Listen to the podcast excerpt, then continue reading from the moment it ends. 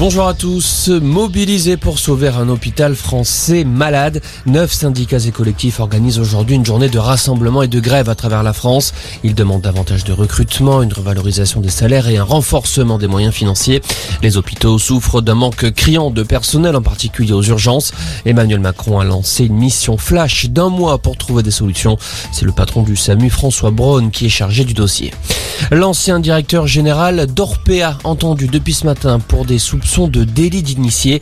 Il est accusé d'avoir revendu près de 600 000 euros d'actions avant l'apparition du livre Les Fossoyeurs, livre qui dénonçait des maltraitances dans les EHPAD de son groupe.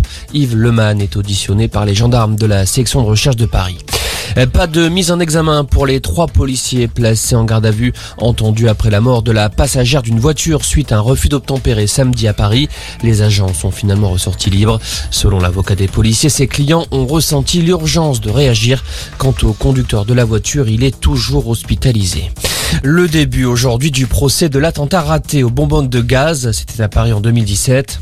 La cour d'assises spéciale juge trois hommes soupçonnés d'être impliqués dans la préparation de l'attaque islamiste finalement avortée. Quatre bonbonnes de gaz aspergées d'essence avaient été retrouvées dans le hall d'un immeuble. Une aide financière pour les ménages les plus modestes, elle sera versée à la rentrée pour faire face à l'inflation. C'est ce qu'annonce la première ministre Elisabeth Borne. La somme sera versée directement sur le compte en banque en tenant compte du nombre d'enfants dans la famille. La chef du gouvernement a également annoncé que la remise sur les carburants serait prolongée jusqu'à la fin de l'été. Et puis en foot, une page se tourne au FC Metz, tout juste relégué en Ligue 2. Selon le journal L'équipe, l'entraîneur Frédéric Antonetti va quitter son poste. Il lui restait encore deux ans de contrat. Euh, par ailleurs, un directeur sportif étranger devrait être nommé dans les prochains jours. Voilà pour l'info. Passez une excellente après-midi.